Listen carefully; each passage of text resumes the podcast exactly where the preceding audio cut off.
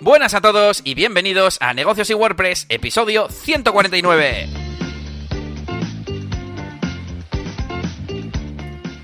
Bienvenidos un día más, una semana más, un jueves más a Negocios y WordPress, el podcast para negocios digitales, en el que hablamos de un montón de cosas relacionadas con ser autónomo, con tener tus proyectos, con tener tus movidas en Internet, tus side projects y tus cosas, sobre todo con WordPress, pero también hablamos de analítica web, de... ¿qué más? De SEO, de hoy, por supuesto, de toda la parte de negocio, de captar clientes, de cómo comunicarnos mejor, etcétera, etcétera, etcétera.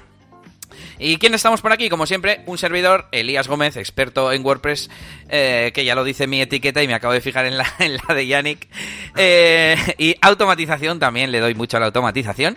Y mi compañero Yannick García, formador de branding y marketing online en la máquina del branding, que estás eh, de, de, vacaciones agenciles esta semana, ¿no? Joder, estoy, estoy de vacaciones que no he currado tanto en mi vida, tío. O sea... Bueno, ¿qué has hecho? ¿Qué has hecho esta semana? Cuéntamelo.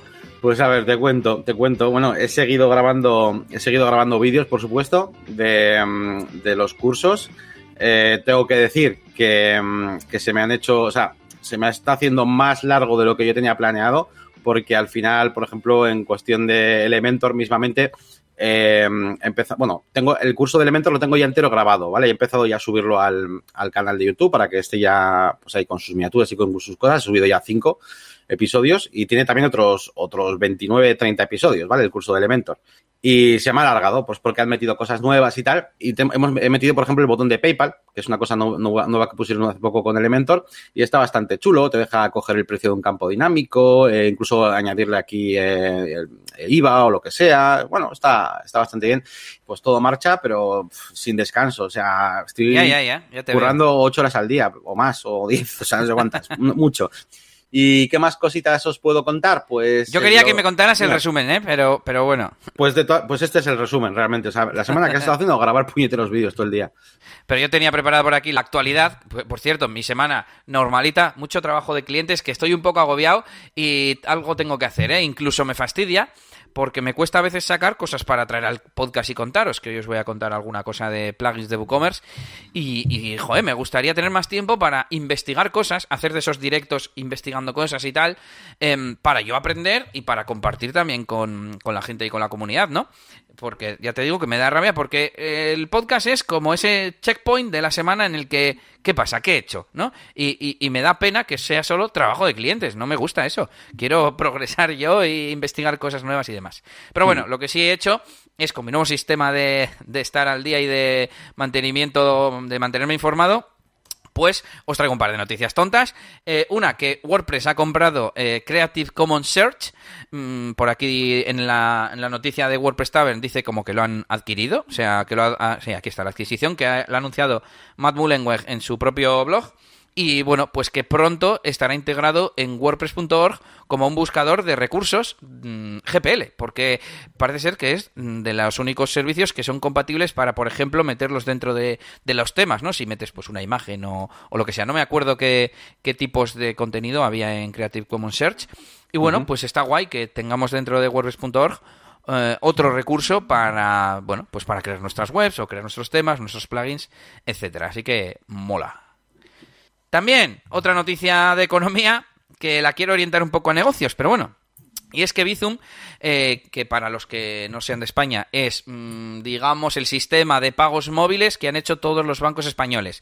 La banca española se ha unido y lo guay es que ahora eh, funciona Bizum con los teléfonos móviles y tú puedes mandar dinero a cualquiera que haya activado, digamos, el servicio totalmente gratuitamente. Eh, puedes mandarle dinero solamente metiendo el teléfono de destino, lo cual es muy cómodo. Es como un PayPal, pero para todos los bancos y no hay que darse de alta como tal en ningún sitio, aunque sí que hay que activar el servicio. Y han limitado las transferencias máximas que puede recibir cada particular a solo 60 al mes. Así que poco a poco parece que van a ir metiendo la tijera porque esto era casi casi como demasiado bueno para ser verdad, ¿no? Sin comisiones, transferencias al instante, etcétera. Y, y, no sé si pronto afectará también a particulares, ¿no? O sea, perdón, a profesionales, a tiendas que hayan puesto que hayan puesto mm, métodos de pago con Bizum. Y no sé si de esto tú me puedes decir algo, Yannick, porque sí que creo que has puesto en alguna tienda Bizum y no sé si ya para negocios tiene, tiene cuota o simplemente la cuota de la pasarela de pago y ya está, o cómo funciona. Claro, es que para negocios no es lo mismo que para particular. Lo que pasa que, lo que pasa que hay muchos negocios que quieren hacer ahí un poco la trampa y usan cuentas particulares cuando no deberían usar cuentas particulares y ahí sí, eso sí van a tener problemas. Yo no he tenido ningún negocio de esos, pero conozco muchos casos de peña que lo hace. Eh, sí, sí, yo tengo alguno por ahí también cercano. Y, y, yo creo que también puede ser esa la razón. En realidad, yo creo que eso es lo que estaba pensando, pero no, no he sabido decirlo. Y, vamos, que, que sí, que totalmente de acuerdo.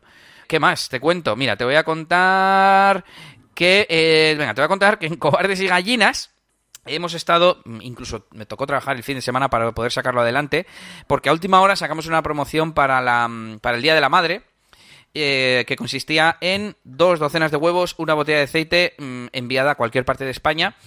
Y mm, la verdad es que ha estado guay porque ha tenido bastante éxito. Eh, tampoco es que se hayan vendido cientos, pero decenas sí.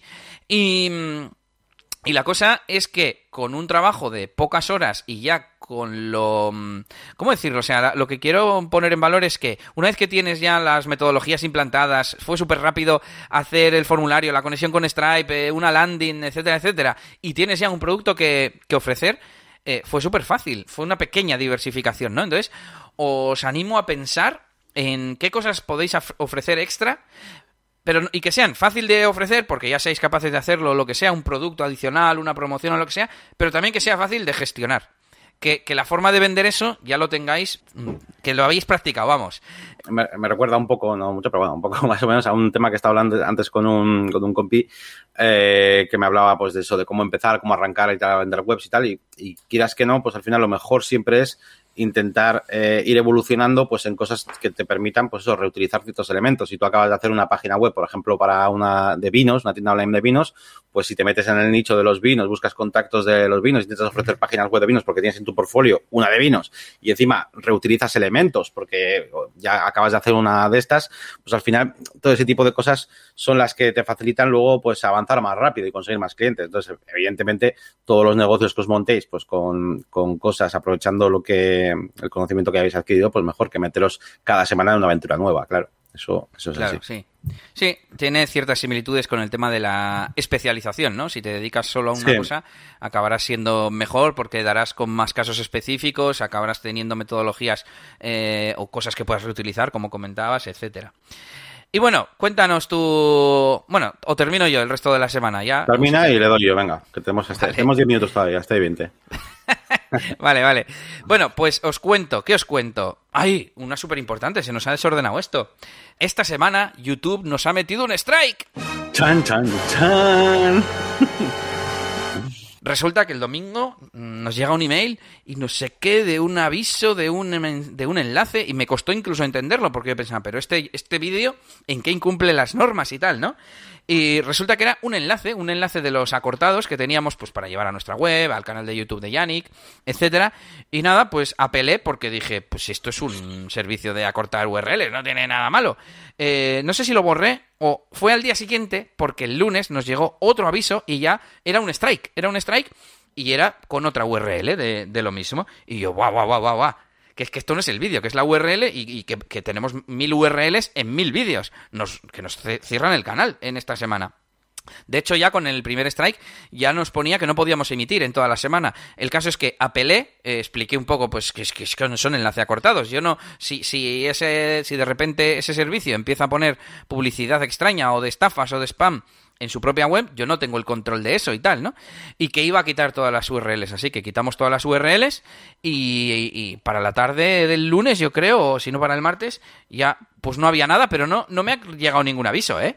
Eh, porque es que los correos los recibo yo, y no ha llegado nada de YouTube diciendo hemos revisado tu caso ni nada. De hecho, la apelación al strike eh, en el panel de YouTube, antes de quitar los enlaces, salía como no tienes razón.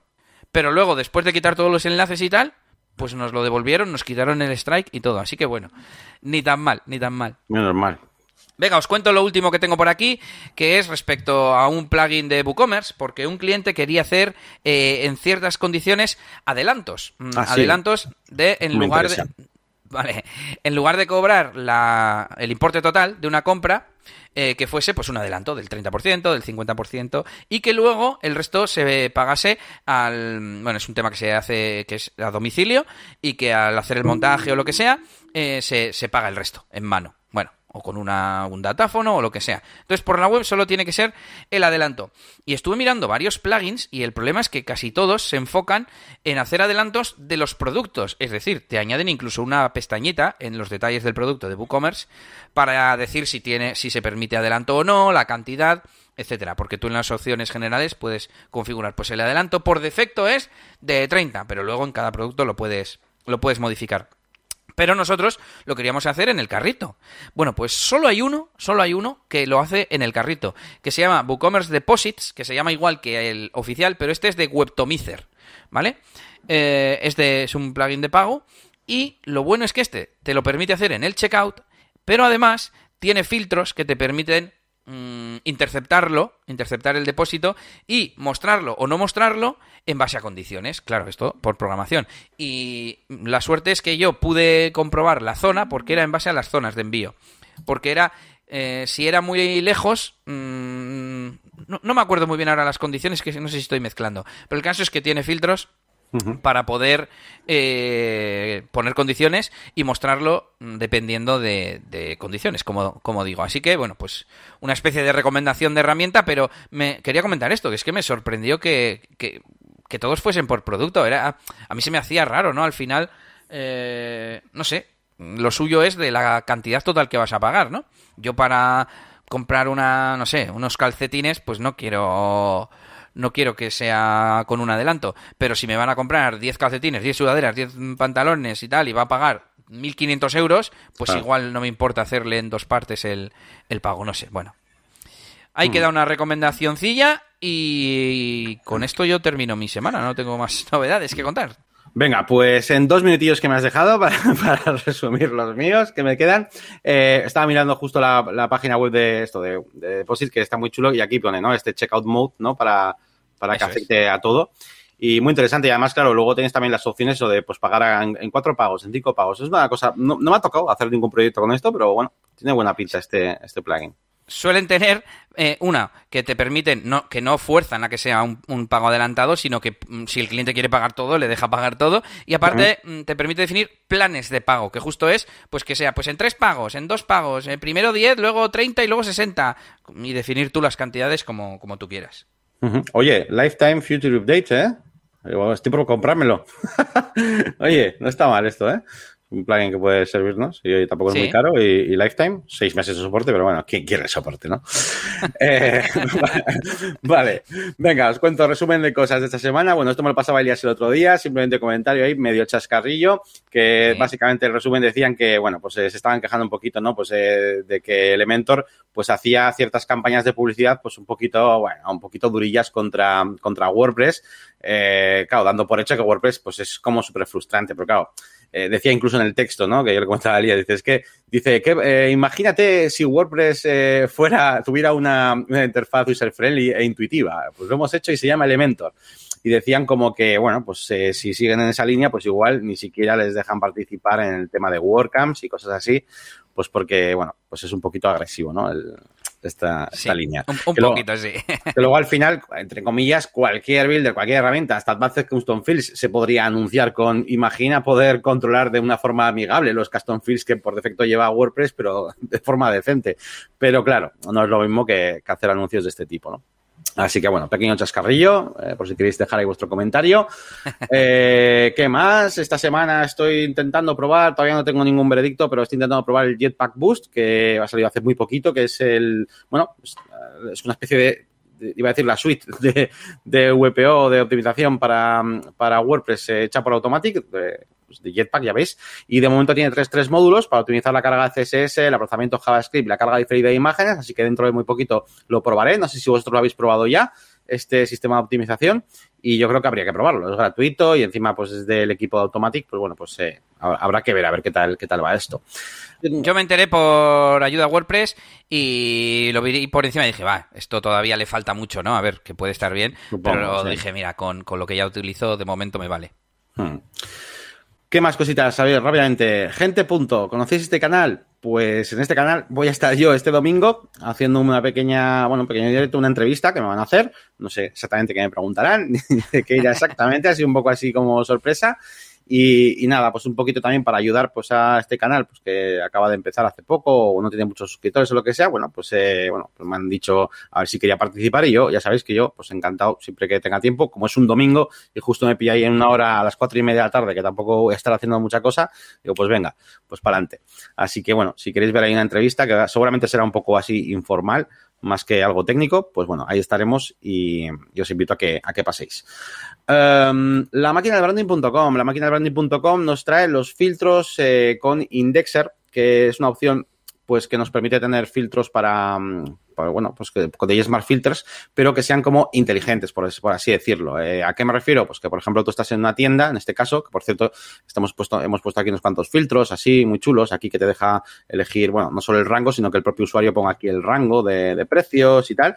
Y luego, los filtros estos indexers lo que hacen es que van cambiando en función de, si hay un contenido o no. Por ejemplo, yo aquí puedo elegir colores porque estoy viendo cosas que tienen colores, ¿no? Pero si yo, por ejemplo, me voy a una sección de la página web, una categoría eh, que sea, por ejemplo, eh, yo qué sé, tazas, por ejemplo, mismamente, pues eh, las tazas no tienen, no tienen colores, con lo cual eh, aquí, eh, ah, perdón, la taza sí tiene colores, bueno, ya me entendéis, no, aparecen aquí los diferentes filtros y, por ejemplo, no aparecen las categorías o no aparecen los colores en caso de que no estén disponibles, ¿vale? Se van como actualizando automáticamente, son como inteligentes y, bueno, funciona de esa manera. Hemos puesto aquí un filtro también de, checkbox con este nuevo checkbox que han metido, que han metido un montón de opciones chulas para los filtros y bueno, hemos estado trabajando un poquito este tema de de los filtros dentro de dentro de este vídeo de, de, bueno, pues de la máquina branding.com, sobre todo para que la gente sepa cómo funciona lo del indexer. Y hace eh, falta, entonces, eso por defecto no lo hace Smart Filters y hay que manipular o aplicar eh, el indexer este. Eso es, el indexer funcionaba igual que los que el indexador, digamos, del VP, del Facet WP o el del... Estaba acordando. Eso, eso, el de PrestaShop, que tienes que ejecutarlo con un botón, con un clic, le das y entonces ya claro, lo malo de esto es que tú cada vez que metas productos nuevos o que cambies un producto de categoría o lo que sea, tienes que ejecutar el indexer. Entonces, eh, mejor, la mejor opción o la opción que estoy yo manejando es eh, eh, ejecutar automáticamente esto por mediante el cron o cosas así pues, para que se ejecute cada X tiempo, etcétera, ¿no? Incluso con algún tipo de trigger que nos detecte que en cuanto hagamos un cambio se pueda cambiar. Bueno, estoy hablando con CrocoBlock para ver si implementan algún tipo de funcionalidad para que podamos automatizarlo de otra manera, para no tener que dar al botón manualmente, que de hecho es como funciona casi cualquier sistema, ¿eh? eh realmente, pero bueno. Eh, ¿Qué más? Venga, voy terminando. Eh, Chainlog de Elementor, bueno, ya hemos hablado un poquito. Estamos haciendo el curso de Elementor, estoy yo grabando el curso de Elementor. Me ha metido un montón de cosas nuevas, las máscaras, que sí, con, PayPal, eh, varias cosas de optimización, nuevos controles para el tema de responsive, para que mientras estás diseñando, eh, pues por ejemplo, ahora sale otra de otra manera y puedes mover esto de forma manual y tal, y puedes hacer ahí eh, cosillas. Bueno, pues eh, sin más, son diferentes cosas que van añadiendo. Y, la verdad que está bastante chulo y lo veremos todo en el curso de, Elementor que tendréis dentro de muy poquito en el canal. Em, esto nada, ya hemos comentado antes que grabo muchos vídeos eh, y creo que nada más. Creo que nada más nos podemos ir ya con la consultoría web. Pues nos vamos con el tema central de hoy que es una consultoría web. Bueno, pues ya lo tenemos por aquí en pantalla. Es la web de Aldaba Homes, un, en principio de, inmobiliaria. Yo solo accedí a la web para ver cuál hacíamos, porque Fran nos mandó tres webs y para elegir un poco y ver cuál, hacíamos. Entonces, no tengo muy claro de qué va. Y vamos a ir haciendo, como ha dicho Yannick antes, por, por bloques eh, temáticos, vamos a decir. Y el primero es para ti, Yannick, principalmente, porque sería diseño y branding. Bueno, pues eh, bueno, es una promotora inmobiliaria, no es que sea una inmobiliaria como tal, tampoco la quise, quise abrirlo mucho para lo justo para poder ponerle el título a la miniatura, ¿vale? al, vídeo.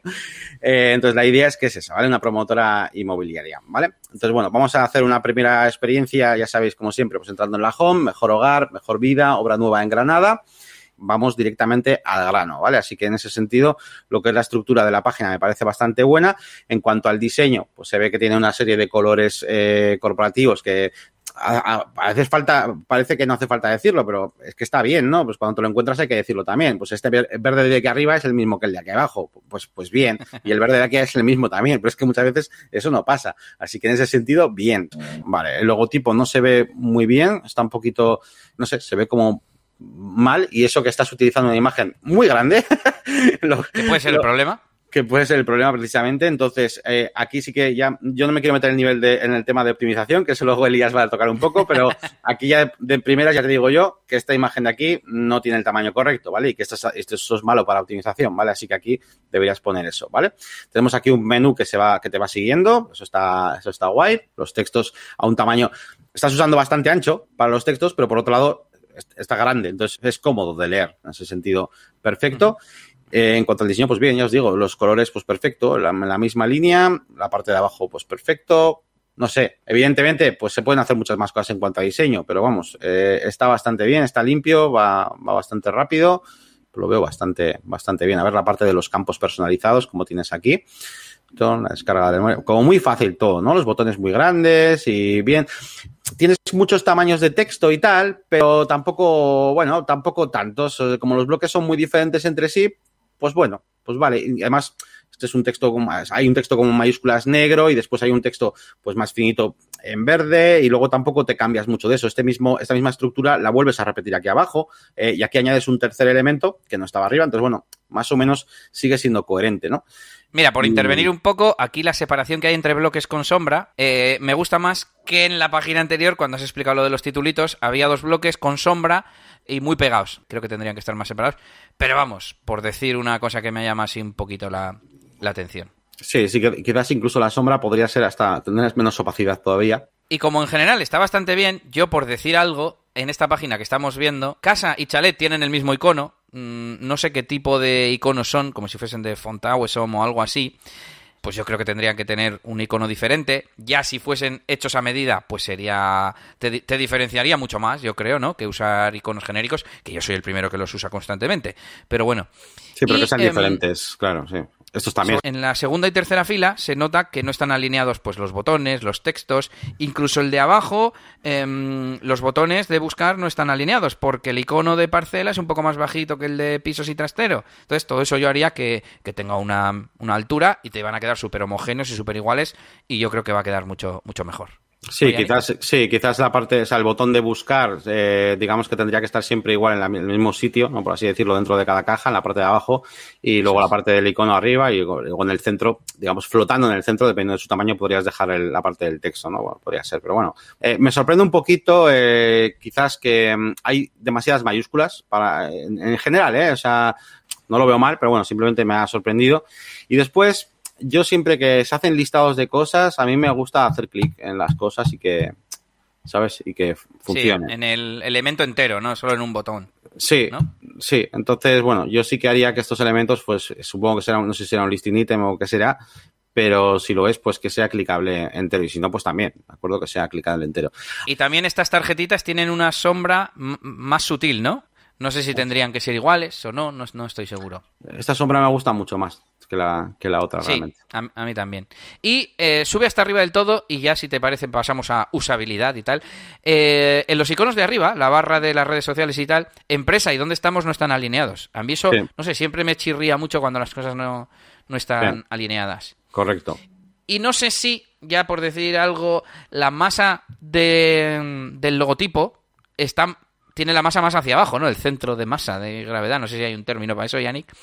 Y, me da la sensación de, desalineamiento. Yo no sé si lo alinearía de, otra forma o quizás con el logo más pequeño, no sé, no sé. Sí, claro, si tú alinearas, o sea, si tú quisieras alinear, por ejemplo, este menú pegadito aquí, no lo tendrías que poner eh, al lado de Aldaba, que es donde estaría realmente la parte del medio, sino un poquito abajo. O sea, realmente eh, visualmente eh, queda mejor que esté alineado con respecto al Dava Homes que, con respecto, al icono, ¿no? Al isotipo, que al final queda un poco fuera de lo que es la, caja visualmente, ¿no? Entonces, eh, igual sí que en ese sentido se podría bajar un poco. Otro aspecto también interesante que, que estoy viendo es que esta barra de aquí arriba, no sé, la veo como que o está muy vacía de cosas o no sé si le veo, no sé, o sea, para poner estas tres cosas, no sé si las puedes poner en algún lado. Y aparte la alineación es un poco extraña. Están estos tres botones aquí Efectivamente, eso iba a decir yo. No sé, lo veo extraño. eh, esta parte de aquí. Es como Tendría que... estar al menos los textos alineados a la derecha. Yo se supone que ahora voy con usabilidad y conversión. Entonces, por, por hacer un poco la, separación. Hemos ya tocado cosas de, de, usabilidad, el tema de que donde parezca que se puede hacer clic, se puede hacer clic. Está bien que la primera, el primer pantallazo sepamos de qué va, aunque mm, se intuye solo. Obra nueva en Granada. Vale, sí, pues eh, será una promotora, pero mejor hogar, mejor vida, es todo como indirecto, ¿no, Yannick? O sea, mm, dímelo a las claras, ¿sabes? No sé, creo yo. Vale, ¿qué más? Pero al menos está claro desde el principio a qué te dedicas y no es todo sliders vacíos. o sea, vamos a decir. Bueno, y luego pues se baja un poquito. Mira, promociones obra nueva en Granada, pisos y casas nuevos en, Granada. Eso quiero ver aquí. Y, y me puedes poner este eslogan también debajo, mm, ¿sabes? Bueno, está, a ver, sin más, yo creo que eso, bueno, a ver, si más o menos ya estando en el contexto y viendo unos botones abajo que son de obra nueva, no sé qué tal, no sé. Venga, sí, pero a mí siempre me gusta mucho más que, que, tu frase me lo diga, no que lo tenga que saber por los botones, ¿no? Como que tiene hmm. más sentido. Pero bueno, a ver, un aprobado se le da, ¿vale? o sea, si tengo que suspender, aprobar matrícula de honor, aprobado. Segundo, relativo a usabilidad y conversión. Me voy a meter con esta barra, sobre todo con el tema de las redes sociales. Siempre lo recomendamos que los enlaces a cosas externas estén menos visibles. Porque no queremos que la gente se nos vaya a Facebook a ver cualquier otra cosa y anda, notificaciones, tal, no sé qué, y se, me, se queden ahí en vez de mirando nuestras promociones. No es lo mismo, pero eh, indirectamente el blog sería algo parecido. Eh, porque queremos que la gente vea nuestras promociones, no que ahora vaya al blog.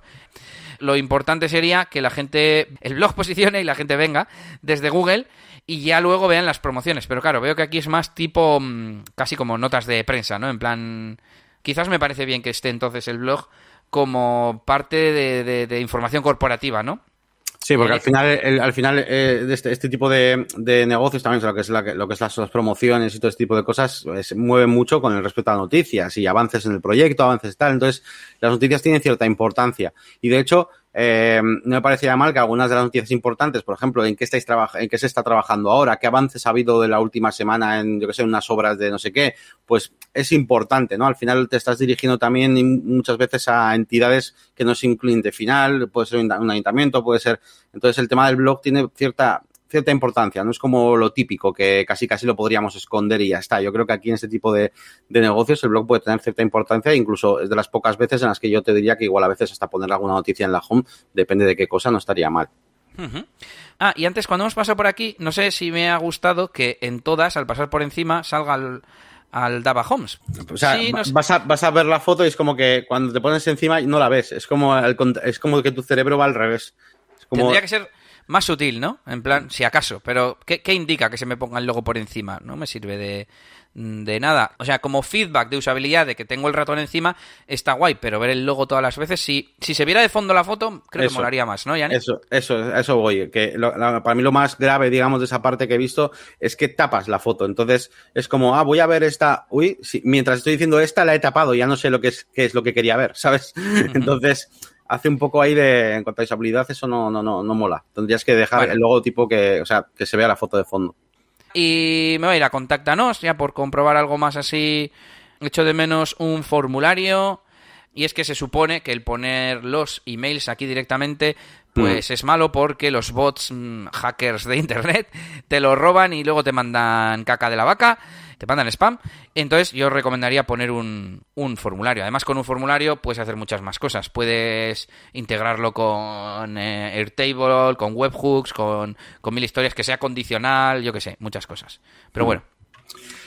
Yo iba a comentar una cosilla de justo de eso que estás diciendo del contacto, y es que en el mapa muchas veces nos acostumbramos a poner la dirección, pero queda mucho mejor, yo creo, que en vez de la dirección pongas Aldaba Holmes, eh, Holmes, Holmes, eh, si es que tiene ficha en Google Maps, que yo acabo de buscar y tiene una ficha eh, que salga la ficha de, Google Maps, no que salga eh, esto, sino que salga aquí el pinchito de, de Aldaba Home, ¿sabes? Porque está como puesta la dirección. Entonces no es lo mismo que salga esto, que salga aquí la fichita o, con el logotipo realmente de la ficha, donde el, usuario va a poder acceder al mapa y a cómo llegar a un montón de cosas. al final es importante la ficha de Google. Entonces, ya que la tienes, porque muchas veces el cliente no la tiene, pero ya que, ya que la tienes, aprovechalo. Y en la sección de contacto, la dirección, pónsela, o sea, pon directamente Aldaba Homes y ya está.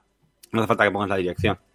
De hecho, voy a hacer una pregunta al chat y a ti, Yannick. ¿Qué sentido tiene? O sea, ¿tiene sentido hoy en día poner un mapa interactivo de Google Maps? ¿Vosotros cuántas veces usáis el mapa como tal y le dais a mirar ruta? Quizás ampliar para mirar la zona y eso, pero ¿os valdría Claro, es que esto va en contra de algo que he dicho antes, pero bueno, ¿os valdría con una imagen que cargaría mucho más rápido eh, de la zona? Y que, lo, claro, y que eso al clicar te lleve a Google Maps. Eso, que estuviera enlazada a Google Maps, o a cómo llegar o lo que sea, que al final eh, lo que tú más vas a usar va a ser un cómo llegar. O sea, realmente. Pero bueno. Venga, pasamos a la siguiente, que no vamos mal de tiempo.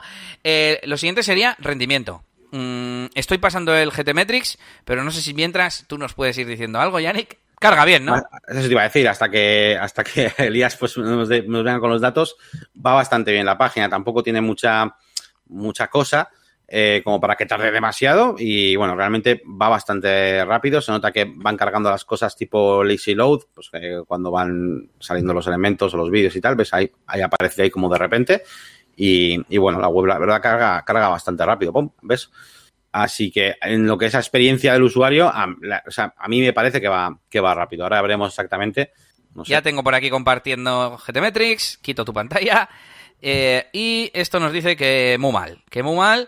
Bueno, dos segundos no está mal, ¿eh? Ah, que te, te fijas en lo de la izquierda, claro. Sí. no, pero tienes razón, tienes razón. Realmente, eh, dos segundos de tiempo de carga no es mucho, pero bueno, está en naranja, no está en verde. El Total Blocking Time, me imagino que esto será por, por scripts, y Performance es el que se ve mm, penalizado, estructura, pues bien. Voy a ordenar directamente por tamaño, no hay, una, no hay ningún recurso que me llame a la, atención, o sea, lo que más ocupa es esto, que es un JavaScript de 200K, que es bastante, pero bueno, yo he visto sitios con una imagen de un mega y medio o, varias de un mega y medio, ya, o sea que esto no, está mal. La imagen giro está 80K, ¿qué imagen es? La de, la de fondo de la casa, pues 80K, bien, bien optimizada, sí señor. evidentemente, está bien, o sea, tiene que ser grande, obviamente, si es una imagen giro, pues no hay muchas requests, o sea que por eso da buena puntuación. Hay 21 requests, que son poquitas. Solo hay, hay dos CSS, uno son las fuentes, una, la fuente y otra es el CSS, perfecto. No, veo forma de, optimizar eso. Hay tres JavaScripts, uno es el lazy load del VP Rocket, eh, otro es el, jQuery que viene con WordPress y el otro es el jQuery que tiene todo, todo incrustado, que te generará el VP Rocket, me imagino. Así que también bien, mm, pues no sé qué te puede estar perjudicando, lo veo bastante bastante optimizado todo esto así en general. A ver, en imágenes, es que hay tres imágenes. ¿El time to first byte como tenía? 107 milisegundos, súper rápido también. Pero sí que fíjate, hay, hay un segundo, así, desde el first byte hasta el first content, contentful paint. Así que no sé, ahí me parece como que hay demasiada, demasiado espacio, ¿no? De hecho, es raro porque te da mala puntuación, pero no te dice cómo mejorar y tampoco estoy viendo yo cómo mejorar. Así que me tendría que estrujar un poco más, eh, más el, cerebro, no sé, no sé. ¿Se te ocurre a ti algo, Yannick? Eh, se me ocurre que vuelvas a darle a Rescan o que lo pases por el de PageSpeed, eh, a ver si nos da un poquito más de información. porque sí, normalmente, vamos, con lo que estamos viendo, deberías tener una nota un poco más alta, realmente, en performance. Y claro, eso lo hace JavaScript. Entonces, aunque solo tengas un JavaScript, quizás tiene mucho código JavaScript dentro eh, y, habría que ver qué cosas de las que tienes en la web usan JavaScript y se pudieran minimizar. Claro, es que esto eh, no, sé cómo analizarlo y menos con un minimizado. Esto es muy grande, muy grande, muy grande. Se has analizado la home, ¿no? Sí, esta es la home. Tengo analizada también una de las landings. Es que a veces muchos pequeños detalles, yo que sé, la home, por ejemplo, tenía un, tenía un bloque de, con unos numeritos que, que van corriendo, de no sé cuántos, no sé cuántos, un poquito más abajo. A ver. vamos, vamos. Ahí. Yo que sé, igual a veces eh, desactivas esa mierda y de repente pues eh, el JavaScript ya no queda tan bloqueado. Entonces, bueno, a veces merece la pena, a veces no. A veces igual necesitas tener un slider por lo que sea, pues hombre, pues no puedes hacer mucha cosa. Pero, por ejemplo, si es ese pequeño detalle, igual pruebas a desactivarlo y de repente eh, mejoras ese, ese, bloqueo, ¿no? Así que Pero aquí, aquí hay mucho JavaScript para lo que es. Si esto es estático, no, no entiendo por qué hay tanto, tanto JavaScript. Yo lo que haría, si fuese mi web, sería en staging o en una copia o en local, quitar la combinación de recursos de mm, VP Rocket para mirar qué scripts son los que están cargando y deducir qué, es, qué es lo que se está utilizando en esta página. Y entonces decidir, pues esto lo quito, lo pongo, desactivo tal plugin o tal módulo de Elementor o lo que sea. Pues si te parece, nos vamos con esta segunda página, la de promociones, que nos da un poco parecido, tarda 3,4, al menos cuando lo he analizado yo. Vamos a ver, aquí se queja un poquito más.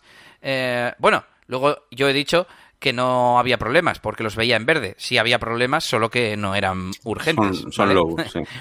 Eh, yo, yo tengo de estos en, en mi web y tengo 100, o sea que Vamos a mirar los recursos en un momento y me imagino que nos va a dar parecido que antes. Vamos a ver cuál es el recurso más grande, el mismo, el, JS, y me parece a mí que vamos a estar un poco en las mismas historias.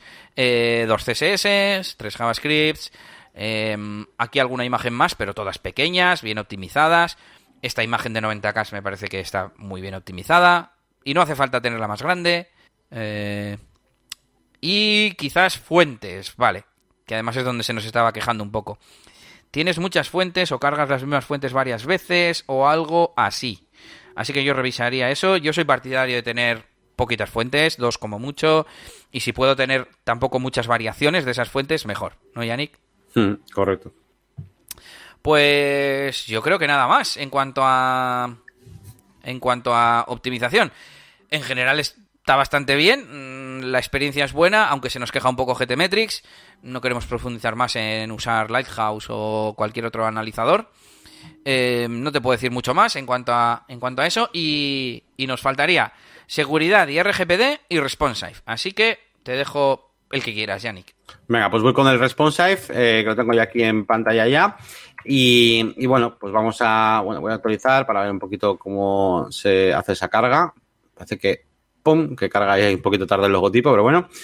Eh, y bueno, en cuanto al menú, pues bueno, lo tenemos ahí arriba, se nos queda igualmente fijo, pero bueno, como hay bastante espacio por lo que es para la lectura y tal, y no incomoda demasiado, pues tampoco lo veo mal. Un menú sencillo. En ciertos momentos que pones este texto negro encima del verde, no sé si me termina de convencer, lo he visto también por ahí más veces, pero bueno, tampoco, eso es cuestión de diseño.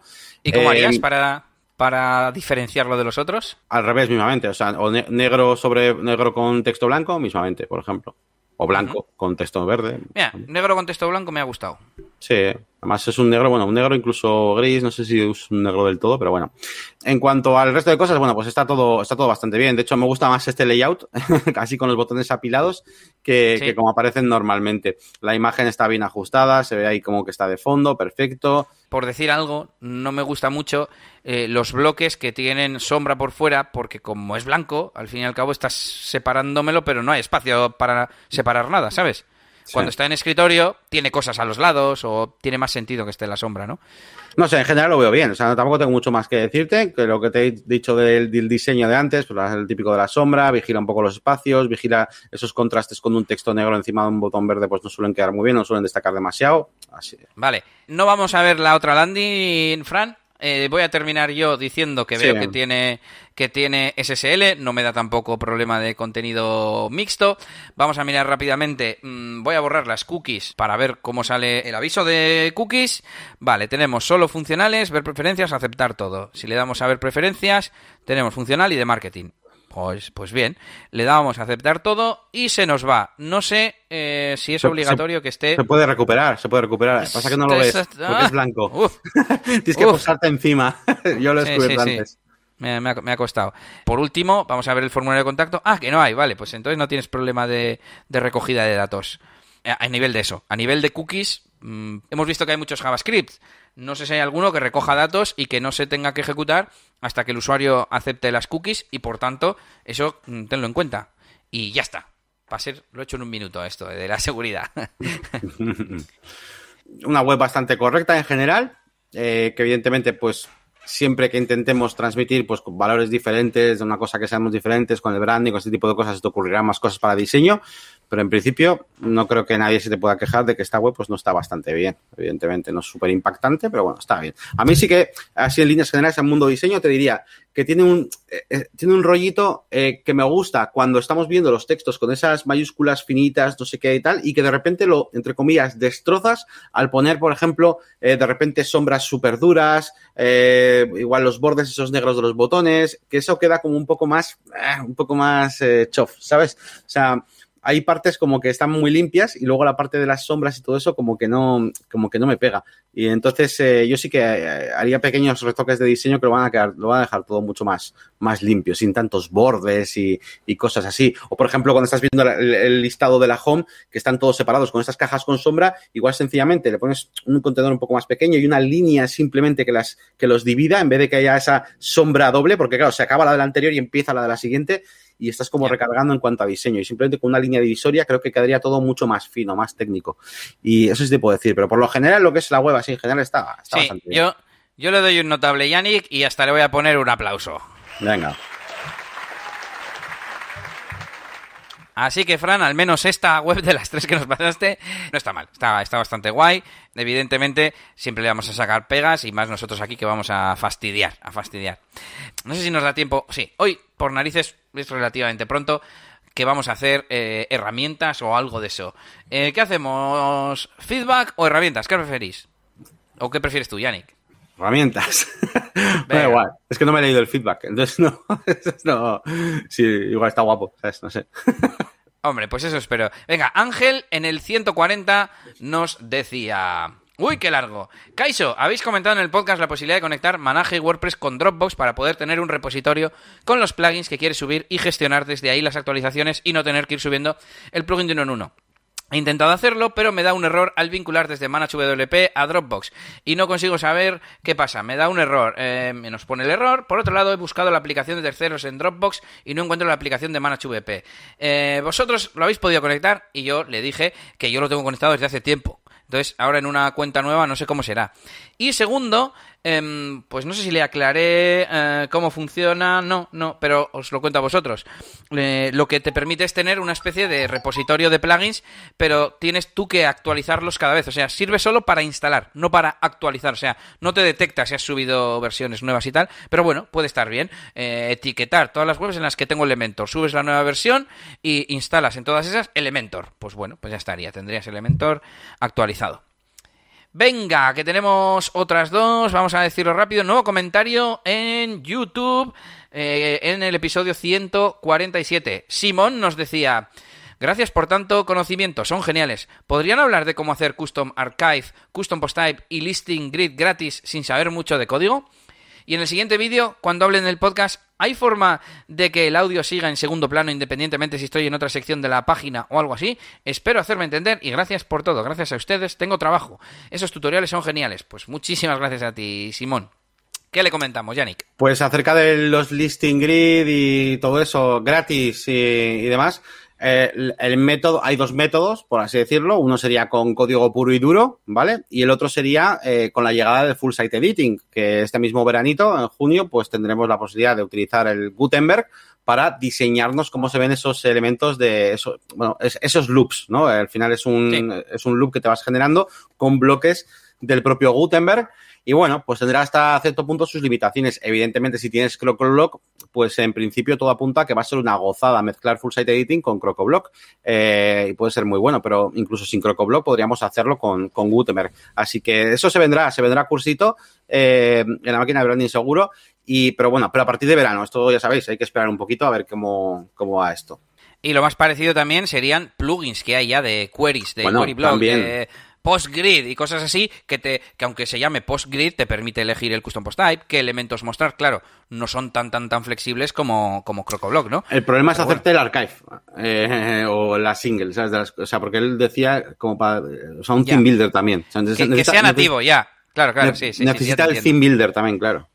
No, claro, como no. yo digo, tú te podrías hacer una página que muestra tus proyectos, pero no, sí. sería el arca no sería el archive nativo de barra proyectos, sería una página. Pero bueno, mmm, en la práctica serviría lo mismo, pero que no es, no es la página nativa de WordPress que te muestra los, los proyectos, ¿no? Sería eso, pues una página en la que te has hecho un query, una query y, y, y listas los. Efectivamente.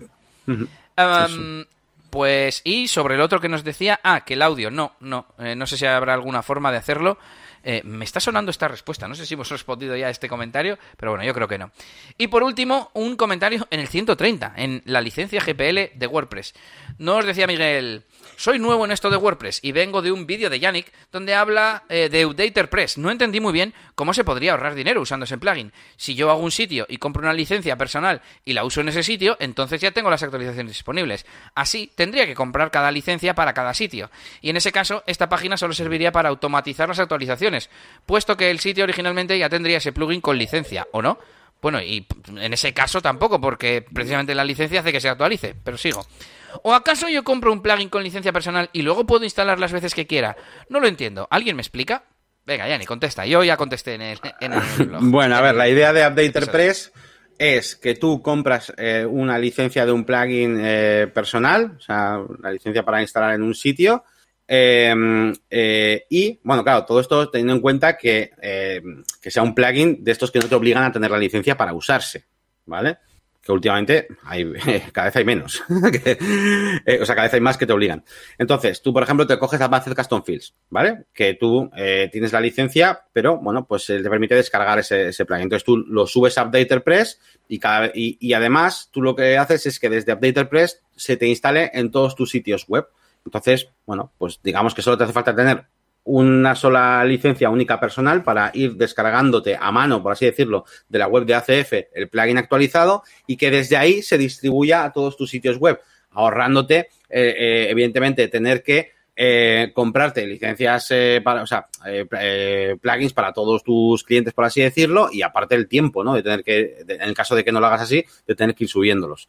Claro. Es que lo que yo le contesté justamente es de lo que va este episodio. La licencia GPL te permite, una vez que has accedido al código fuente legalmente, usarlo donde quieras y para lo que quieras, distribuirlo gratuitamente o incluso venderlo. Y lo que hace este servicio es facilitarte la distribución, pero ya no tienen que ser plugins de pago, un plugin tuyo propio que vas actualizando. Sí. Pues también, para eso también, para eso también sirve. Bueno, pues estos son los tres comentarios que teníamos hoy. Ya sabéis que nos podéis dejar comentarios en la web y os los contestaremos en la web y, y en el podcast, al igual que os contestamos a los de los directos. Bueno, pues hasta aquí el episodio de hoy. Recordad negocioswp.es para escuchar todos los episodios, suscribiros y dejarnos comentarios. Y por supuesto que visitéis nuestras páginas web, la máquina del branding.com para Yannick y eliasgomez.pro para un servidor para contratarnos, contactarnos o lo que queráis. Y nada, que nos vemos la semanita que viene. Adiós.